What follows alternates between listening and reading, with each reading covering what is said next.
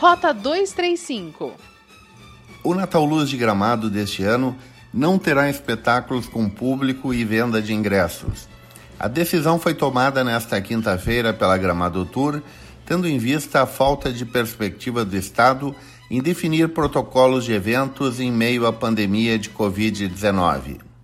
Diante da ausência de deliberações do Estado, e dos prazos necessários para licitar e executar a estrutura dos espetáculos, a não realização não se apresentou como uma escolha, afirma a nota da Autarquia de Turismo assinada pelo presidente Rafael Carnial de Almeida.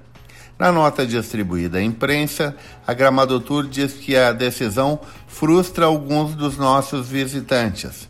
A autarquia diz que, justamente por esse motivo, não havíamos liberado a venda oficial dos ingressos.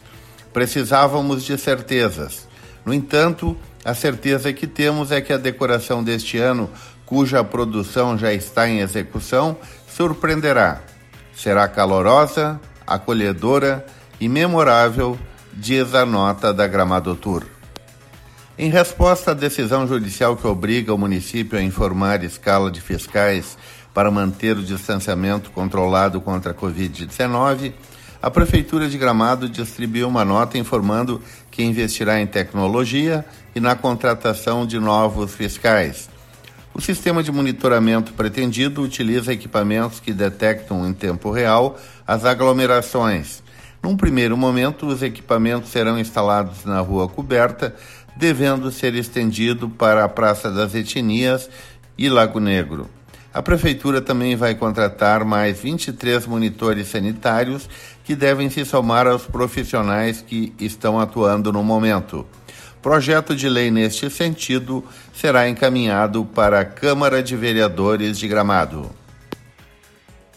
A Prefeitura de Nova Petrópolis efetuou um convênio com o Sistema Integrado de Informações com a finalidade de desburocratizar o processo de registro de empresas. Desta forma, a partir da próxima terça-feira, dia 1 de setembro, não será mais necessário protocolar ou encaminhar por e-mail as documentações relativas às aberturas, alterações cadastrais e baixas de empresas. Todos os documentos deverão ser anexados pelos escritórios de contabilidade no site da Rede Sim, quando efetuada a solicitação do licenciamento.